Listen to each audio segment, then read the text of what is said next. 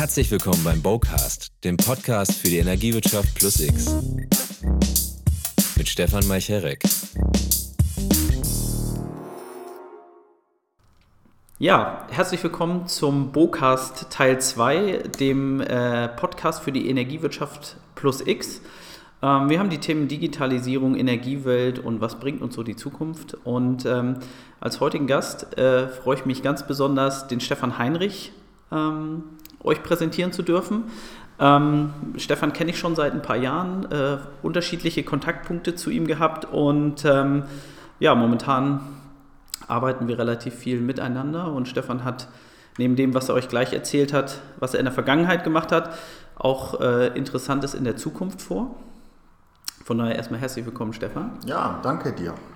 Und ähm, ja, Stefan, vielleicht magst du erstmal, damit die Leute dich einordnen können, ein paar Sätze zu dir sagen, äh, was du in der Vergangenheit so gemacht hast, bevor wir dann gleich mal schauen, was gibt denn so die Zukunft? Genau, also wie ich heiße, hast du ja bereits verraten, Stefan Heinrich. Und ich habe jetzt auch nicht vor, deine Hörer zu langweilen mit einer langen Vita. Ich gebe dir die Kurzversion. Ich bin 20 Jahre im Energieversorgungsumfeld unterwegs gewesen in verschiedenen Rollen bei einem, einem sehr großen Konzern und habe äh, vor zwei Jahren dann beschlossen, diesen, dieses Arbeitsumfeld zu verlassen und habe verschiedene Startup-Initiativen inkubiert, mitgegründet, geleitet und zusätzlich äh, als Gründer von äh, Playful Mind. Das ist eine Beratungsfirma für Firmen, wie sie es schaffen, in die Digitalisierungswelt zu gehen und dabei ähm, ihr Mindset zu verändern. Genau, das soll ja heute auch so ein bisschen unser Schwerpunkt sein. Ähm, ja, Stefan, das ganze Thema Digitalisierung ist natürlich momentan in aller Munde. Ganz viele reden davon. Äh, ich habe neulich auch mal einen bösen Kommentar unter einen Post bei Facebook gesetzt von einem Bekannten. Äh, da habe ich ganz viele, also so, so einen Saal gesehen, da waren so Hussen über den Stühlen, es waren nur Leute im Anzug da mit Krawatte, die alle 50 äh, plus waren. Und dann hieß es, vielen Dank für den tollen äh, Tag zum Thema Digitalisierung. Da konnte ich mir einen kleinen Kommentar nicht ver verkneifen. Vielleicht wäre es dir ähnlich gegangen. Ähm, aber sag doch einfach mal, was bedeutet eigentlich Digitalisierung für dich? Also ist das immer nur Technik oder ist das mehr? Ja, du hast das in der Frage ja schon auch implizit angelegt. Ich glaube, dass äh, es eine noch gängige Fehlwahrnehmung ist, dass Digitalisierung vornehmlich mit Technologie, Systemen und Prozessen und IT zu tun hat. Für mich ist es im Kern aber eine, eine Einstellungsfrage. Also das ist äh, primär eine Mindset-Frage und hat ähm, wahrscheinlich sogar mehr mit Menschen zu tun und der Verhaltensweise untereinander als mit der Technologie selber. Und warum das so ist, kann man eigentlich ähm, sich sehr gut angucken. Was die Digitalisierung macht, ist meines Erachtens, sie gibt ähm, dem Kunden, den Menschen, eine unglaubliche Macht, eine Influencer-Macht. Und jedes einzelne Individuum ist in der Lage, indem er in diesen sozialen Medien eine Gefolgschaft zu entfachen, dass er Firmen sehr schnell in die Knie zwingen kann, dass ein kleiner Twitter-Post Aktienkurse beeinflusst. Und äh, Firmen müssen jedes einzelne dieser Individuen ähm, auch verstehen lernen und auch so wahrnehmen. Das heißt, die Macht ist extrem beim Kunden. Das gepaart mit einer unglaublichen Anpassungsgeschwindigkeit, wie sich solche Informationen fortpflanzen, wie sich Gefolgschaften bilden. Und das gilt natürlich äh, nicht nur für das Image von Firmen, sondern auch für die Wahrnehmung von Produkten und wie ich solche Kunden anspreche, wie schnell also so eine, ein Ruf auch geschädigt wird, wie schnell man ein Produkt in den Markt bringen kann. Das heißt, Digitalisierung ist wirklich das Verstehen von Bedürfnissen. Wenn ich aber diese Bedürfnisse wirklich verstehen will, ist das ein fundamentaler Paradigmenwechsel zu dem, was früher war. Ein Inside-Out, dass ich als Unternehmen Produkte habe, die ich dann einfach so in den Markt äh, drücken kann. Das ist heute anders, dass man aus den Bedürfnissen eigentlich eher erspüren muss, was denn die Lösung für diesen Kunden sein kann. Und das kann durchaus Und die abweichen. dann sozusagen schnell und technologisch sinnvoll dann auch zurückzubringen. In der Tat. Ja. Und um das zu können, muss das Ego aus der Gleichung. ja, das, das ist gerade in, in, gewachsenen Organisationen natürlich wahnsinnig schwer. Ne? Also ähm, genau. Äh, Gut, wird ja auch viel drüber gelabert, aber wie es denn tatsächlich geht, wenn du so in einem Prozess stehst als etabliertes Unternehmen, was tatsächlich im Hier und Jetzt sogar auch Erfolg hat, ähm, wie ist das dann vermittelbar, dass ich mich trotzdem verändern muss, um morgen Erfolg zu haben? Und da beginnt eben Digitalisierung für mich in, ähm, wirklich in der Reflexion des eigenen Tuns, weil wenn ich mich selber nicht verstehe, werde ich andere auch nicht verstehen können. Um auch ein, ein Beispiel zu bringen, ich glaube, dass ähm, Humor, ob, ob, jemand humorvoll ist, sehr viel damit zu tun hat, ob er äh, Dinge neu denken kann. Warum ist das? Kann man ein ganz einfaches Beispiel sich vor Augen führen, wie Witze funktionieren. Wenn du dir einen Witz vorstellst, ist das ja häufig so, dass die Pointe dadurch entsteht, ähm, dass in einem Witz sehr, sehr viele Fakten eigentlich gesammelt werden und dann durch eine zusätzliche Information der komplette Sinn umgedreht wird und trotzdem sind alle Fakten sinnvoll ja. geblieben. Ja? Um also humorvoll zu sein, musst du äh, eine neue Information dann in einem komplett anderen Licht wahrnehmen können. Ja? ja? Das heißt, das ist auch Kreativität und Produktentwicklung.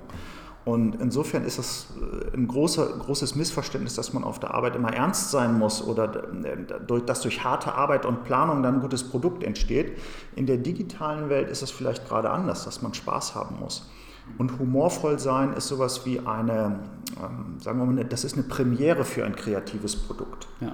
wenn ich so denken kann, wenn ich solche Menschen im Team habe. Und das sind deutlich andere Menschen, als die vielleicht in der Vergangenheit mich durch gute Planung, Risikomanagement, Juristen, Controller erfolgreich gemacht haben.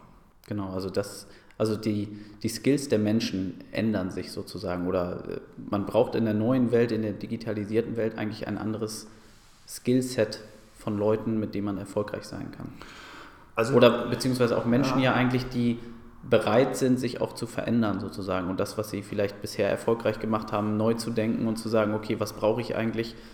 Ganz genau. Ab demnächst oder ab jetzt.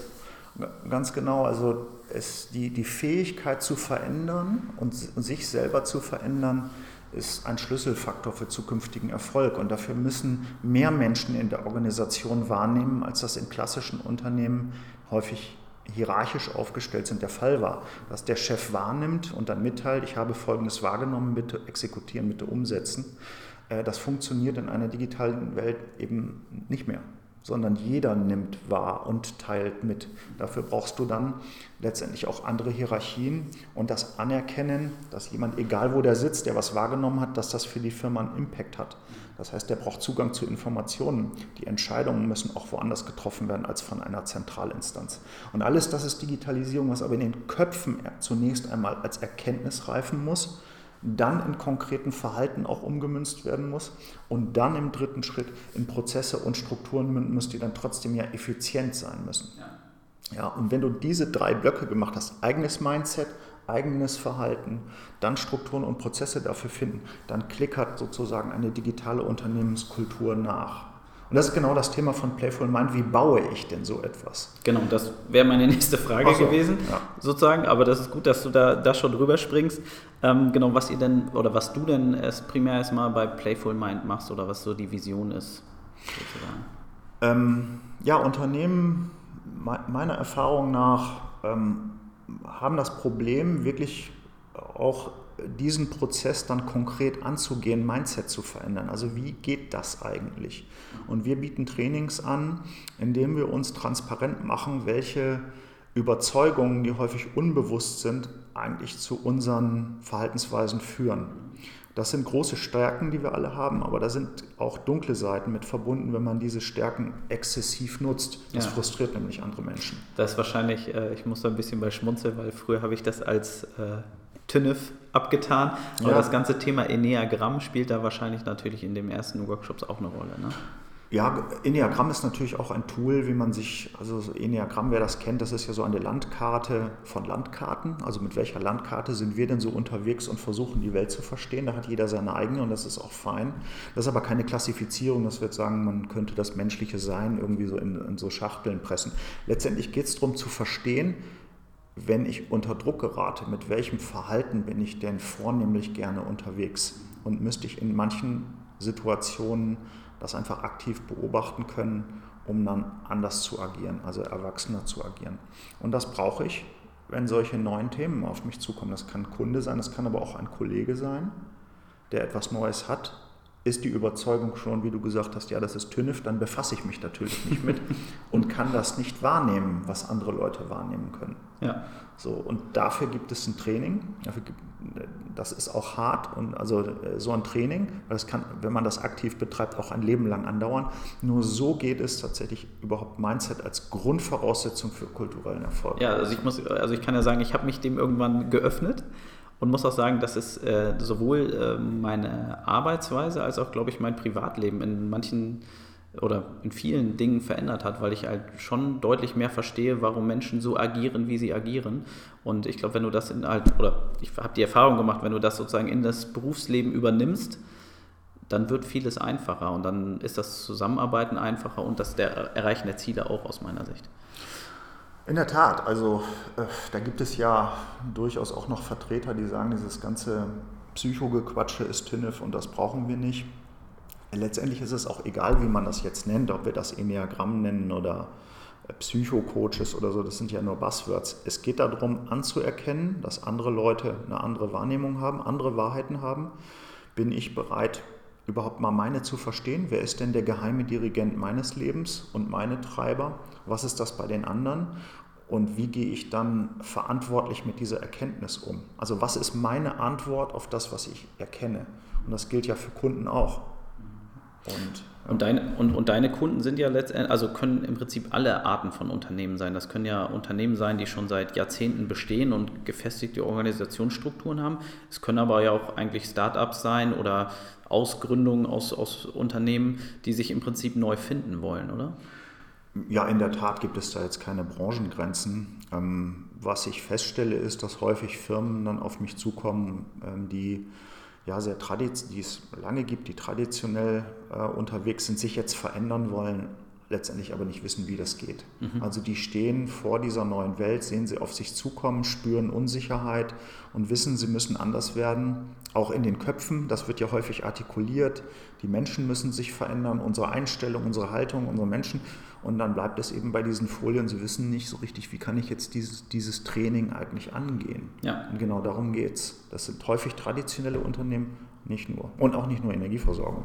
Und äh, aus eigener Erfahrung weiß ich ja, dass du es ja auch ge geschafft hast, bei einem deiner letzten Stationen ähm, so einen Mindset-Shift auch schon ganz erfolgreich äh, umzusetzen. Ne? Also bei einem der vergangenen äh, Stationen ähm, hast du, glaube ich, was Gutes hinterlassen, ähm, was äh, sozusagen die Leute oder die ganze Organisation eigentlich auf die nächsten Jahre vorbereitet.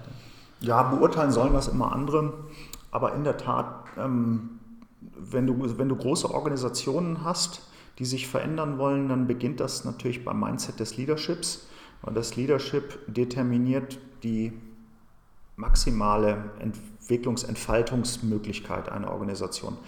Wenn das Leadership da nicht mitgeht, dann kannst du zwar in diesen einzelnen Blasen, Departments auch etwas verändern, aber es wird dann an Grenzen kommen, äh, relativ schnell an Grenzen kommen, wo diese Menschen sich dann die Frage stellen, es hat jetzt funktioniert, warum geht das denn jetzt hier an und für sich nicht weiter? Aber es funktioniert, ja, da hast recht, genau. Es, es ja. kann gelingen. Ja, das ist super. Wir haben natürlich auch das ganze Thema äh, Energiewirtschaft natürlich immer bei uns. Ähm, das Thema Digitalisierung in der Energiewirtschaft. Was, was meinst du, was sind da die größten Herausforderungen? Ist es in der Tat da auch die, das Problem der alten, ein, der alteingesessenen Energiewirtschaftsunternehmen, sich der Zukunft zu stellen und genau diesen Prozess, den du ja mit deinem Unternehmen Playful Mind begleitest, ähm, wirklich anzugehen oder was sind da so die, die Herausforderungen? Ja, also in der Energiewirtschaft, was vielleicht so Spezifika sind, die sie von anderen Branchen noch stärker unterscheidet, ist, die Energiewirtschaft kommt ja historisch aus einer eher aus einem zentralen Ansatz, dass du zentrale Erzeugungen hattest und dann Energien verteilt hast an Abnehmer. Gab es ja verschiedene Begriffe, das zum Beispiel die Netzlast zeigt ja auch, da steckt das Wort Last drin. Richtig, da kam der Kunde nicht vor. Das ist so ein starker Verteilungsgedanke gewesen, der jetzt Jahrzehnte erst. Natürlich sind die Energieversorger heute auch schon anders unterwegs und wissen, die Welt wird dezentral, aber trotzdem steckt es da noch ein Stück weit ähm, in den Knochen. Und dann ist es als zweites in der Energiewirtschaft dieses Thema Sicherheit Richtlinien sich absichern. Das ist ja sehr sinnvoll, sowas zu tun. Gerade wenn man sich vorstellt, man ist Betreiber von Atomkraftwerken. Man muss noch einfach sehen, auch das steckt noch relativ tief in den Knochen. Mhm. Dann sagst du so einer Branche, ähm, dreht das mal komplett um. Also es wäre ja auch ein Fehler, wenn man es komplett umdreht. Natürlich muss man Kraftwerke weiter sicher betreiben. Sonst wird es dunkel irgendwann bei uns. Und, ja, und, und es sollte eine sichere Versorgung geben. Ja. Jetzt sagt diesen Menschen, äh, jetzt seid mal kundenorientiert, so als Appell. Das kann natürlich als Automatismus nicht funktionieren. Und im großen Corporate nochmal nicht funktionieren, wenn du nicht die entsprechenden, also dieses Mindset und dann noch die Strukturen hast, Warum sollte ich das denn für mich tun? Also wenn ein Konzern Karrieren beispielsweise danach messen sollte, wie gut er seinem Chef gehorcht oder wie sehr er nach dem Mund der Abteilung XY reden muss oder ob die Juristerei äh, eingebunden werden muss, also, also die Risiken sind jetzt ausgeschlossen. Also wenn man alles das klassisch tut, wie man es tut, dann wird man am Ende keinen Kunden gewinnen können. Gibt es nicht. Also dieser dieser, dieser Pegel, der muss etwas mehr in die andere Richtung geschoben werden und das muss ich zulassen. Nochmal, ich kann es nochmal wiederholen, das Ego muss dann aus der Gleichung, weil das eine andere Jobbeschreibung ist, als ich sie vorher hatte. Ja. Ich kann ein gutes Beispiel, darf ich noch ja, klar. ja, klar. Ich sage mal ein Beispiel dazu, wo das so schön plastisch war, aus dem Bereich E-Mobilität, ja, ähm, also Ladesäulen zu errichten. Es liegt ja völlig auf der Hand, dass es da auch einen großen Markt gibt und man für den Kunden ja eine, eine Einheit schaffen muss, eine Ladesäule, wo das einfach ist. Mhm. Ja, so. Die technische Richtlinie, die die Kollegen aber rausgezogen haben, haben in Konsequenz dazu geführt, dass sie eigentlich zwei Säulen bauen wollten. Nämlich die eine nochmal, die diese Säule von dem anderen Netz schützt, weil wir wissen ja nicht, was der da für eine Säule aufbaut. Ja, wegen äh, Überspannungsschutz müssen wir eine zweite Säule bauen. Das heißt, wenn ich so sehr stark meinen Fokus dann eben auf diesen Sicherheitsaspekt lege, dann vergesse ich den Kunden. Wenn ich ihn nur auf den Kunden schiebe und überhaupt gar keine Richtlinie mehr mache, funktioniert es auch nicht. Aber wie kriege ich das Mindset dahin, dass ich nicht der Bewahrer bin? Ich muss halt mehr ins Risiko gehen als diese technische Abteilung. Ich muss eine Lösung finden, die anders ist als die heutige. Damit exponiere ich mich. Ja, weil ich mich nicht einfach mit dem Hintern an der Wand ab, äh, drauf beziehen kann und das dokumentiert, dass ich diese Richtlinie umgesetzt habe. Ja, ja. Ich muss eine neue Richtlinie schreiben quasi. Ne? Das ist ein neuer Job. Ähm, ja. Es, es wird sich da wahrscheinlich einiges verändern, aber gerade zum Thema E-Mobilität äh, hatte ich auch was, äh, hatte ich gerade eine interessante Diskussion. Ähm, ich war im Energiesalon der Deutschen Telekom, das ist so ein, in so einem Coworking Space in Bonn, das ist eine super Veranstaltung. Ähm, und da waren auch Kollegen, die ein äh, E-Mobilitäts-Startup hatten. Und ähm, da haben wir viel diskutiert, sozusagen, was braucht denn der Kunde? Und dann sagte einer von denen, und das, äh, also einer von den Gästen sagte dann, und das stimmt auch wirklich, er sagte, naja, wenn ich das zu Hause mit meiner Frau diskutiere, ob wir jetzt ein E-Auto kaufen oder nicht, fragt meine Frau mich, dauert das länger, wenn ich tanke? Also muss ich mein Verhalten als Kunde eigentlich ändern? Und dann äh, war die Antwort, ja, das muss man momentan noch. Und dann sagte der Kollege, aber das ist das Problem. Solange der Kunde sein Verhalten ändern muss, um am E-Mobilitätsmarkt teilzunehmen, wird er es nicht machen. Mhm. Und das ist so ein bisschen äh, Bedürfnis ja, Kunde und wie, wie, reagiert man drauf sozusagen als Produ Produktbauer und wie sehr nehme ich eigentlich die Kundenbedürfnisse wahr? Ja, sehr gutes Beispiel. Da kann man es gut dran festmachen. Kunde ist König, es ja, gibt es ja lange den Begriff, aber das ist Das ja sagen übrigens, also ich, ja. ich folge natürlich den Vorstandsvorsitzenden der großen äh, Energiekonzerne auf verschiedenen Plattformen. Ja. Und da wird natürlich auch immer viel erzählt, sozusagen der Kunde in den Fokus und so weiter. Ähm, ich verstehe auch, dass es für große Organisationen ganz schwierig ist, diese Altlasten, die du ja auch beschrieben hast, abzulegen und sich wirklich fundamental anders auszurichten. Ich bin halt mal gespannt, äh, ob es ihnen gelingt. Und da sind wir vielleicht auch beim nächsten Themenblock. Ähm, wie siehst du denn die Energiewelt der Zukunft? Also was, wie wird sich das verändern, neben dessen, dass sich also Organisationen äh, vom Mindset verändern müssen, um in der Digitalisierung erfolgreich zu sein? Also was passiert dann so, ich sage mal fast produktseitig? Ja, ich glaube, das liegt ja auch auf der Hand und also die Welt wird dezentral sein und sie wird CO2-frei sein müssen. Das ähm, liegt einfach daran, dass die Ressourcen, die fossilen Ressourcen knapp sind und wir ein globales Problem haben. Der Energiehunger nicht befriedigt werden kann durch das Verbrennen der Reste von Dinosauriern. Und ja, auf dem Weg ist die Digitalisierung ja auch eine Schlüsseltechnologie, um das zu bewerkstelligen. Wir sehen das ja aktuell schon, dass die großen Player ähm, auch von vielen kleinen zum Teil unterstützt, aber auch hier und da angegriffen werden, dass andere branchenfremde Player in so einen Markt vordringen und die Energieversorger selber mitentwickeln. Die, die Post hat gerade das erste E-Auto quasi auf, nicht das erste, aber ein sinnvolles E-Auto auf den Markt geschmissen. Also eine Eigenart der Digitalisierung ist halt, dass sie die Branchengrenzen und die klassischen Wertschöpfungsstufen überspringt, obsolet macht. Und die Energiewelt, die wird an der Stelle sicherlich bunter sein und nicht von wenigen Großen beherrscht werden können, äh, definitiv. Das wäre dann auch schon fast mein letzter Punkt. Was meinst du denn? Wer, also wer, ist, wer hat Interesse am Energiemarkt teilzunehmen? Sind es Amazon? Ist es Apple? Äh, Microsoft? Sind, sind das wirklich die oder sind das eigentlich vielleicht sogar Brands, die man momentan noch gar nicht kennt, die ähm, Startups sind oder die vielleicht aus einer anderen Branche kommen und sagen, naja, Energiewirtschaft, das schlürfe ich mir jetzt mal mit rein und da kann ich auch erfolgreich sein? Also ich erwarte eigentlich, private Wette biete ich dir an, dass, sagen wir mal, in den nächsten fünf Jahren werden wir sehen, in Energieunternehmen, ähm, was vollständig digital ist, ohne Assets auskommt und das wertvollste Energieunternehmen der Welt ist. Also so, so ein bisschen so wie Uber, ne? Äh, ja letztendlich Leute befördern ohne eigene Autos und so weiter. Ähm, Airbnb, Wohnraum vermieten ohne eigene Wohnung. Ja, stell dir, stellst dir so vor, wäre das nicht eine coole Aussicht? Du hättest ein Energieversorgungsunternehmen, was dir einfach Sicherheit gibt, dass es also CO2-frei ist, dass es nachhaltig ist, du hast es warm im Haus und das kostet dich einfach einen monatlichen Beitrag wie bei Spotify oder Amazon Prime. Mhm. Super einfach, kein Gedöns mehr mit irgendwelchen Rechnungen. Marktkommunikation, was auch immer da man, man zu tun hat, kostet 20 Euro im Monat Flatrate. Wenn so ein Unternehmen sowas hinbauen kann, wer das denn sein wird, werden wir sehen. Aber meine, mein Wettangebot wäre, wir werden eine Unternehmung erleben, was vollständig super kundenfreundliche digitale Prozesse etabliert wo du ähm, diese 21 Grad im Haus mit einer Flatrate versehen organisierst. Und die Komplexität, die es dann natürlich trotzdem physikalisch gibt, die ist halt einfach hinterm Vorhang. Ja.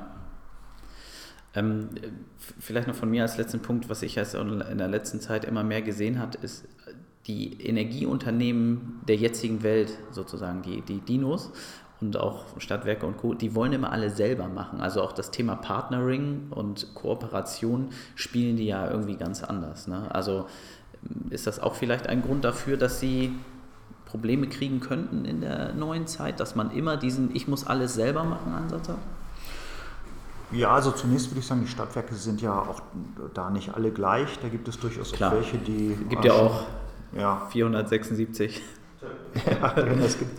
Ähm, aber in der Tat, das ähm, begegnet einem noch sehr häufig, dass sie sagen, ähm, ich möchte das gerne selber machen, weil ich habe auch einen lokalen Versorgungsauftrag.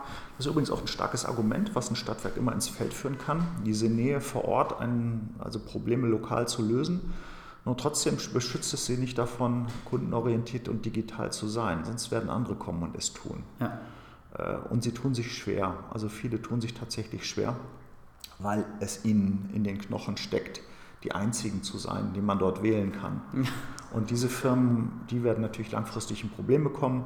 Die anderen, die auf Kooperationen setzen, die ähm, die Außenperspektive verstärken, da gibt es ja auch viele tolle Beispiele am Markt, wo Stadtwerke anders unterwegs sind. Ähm, ich glaube, dass die sich durchsetzen werden. Okay. Ja, dann sage ich ganz herzlichen Dank, Stefan, äh, dass du heute unser Gast warst. Wir werden, oder ich werde dich auf jeden Fall beobachten, was du so äh, in der nächsten Zeit treibst. Ähm, sag nochmal ganz kurz, damit die Leute, ähm, wenn sie sich ihr Playful Mind im äh, Internet angucken wollen, äh, deine Website ist playfulmind.de. Playfulmind.de ähm, steckt im Namen drin, durchaus ähm, ein bisschen Spaß am Leben haben, das Spielerische nicht vergessen und äh, das durchaus auch äh, ja, als Asset zu verstehen, wie man zukünftig Erfolg hat, als notwendiges Asset. Das ist kein Gedöns und ja, wir bieten da gerne Trainings an für Firmen, die diesen Weg auch beschreiten wollen. Und ich danke dir für das schöne Format. Ja, sehr gerne. Dann äh, sage ich vielen Dank fürs Zuhören und dann sehen wir uns nächste Woche oder hören wir uns nicht nächste Woche. nächste Woche nehmen wir es auf, aber nächsten Monat. Da wird zu Gast sein der Markus Valena von Digimondo und der wird uns äh, das ganze Thema IoT und Konnektivität und was denn Digimondo so alles macht näher bringen. Da freue ich mich schon drauf. Vielen Dank. Ciao, ciao. Danke, ciao.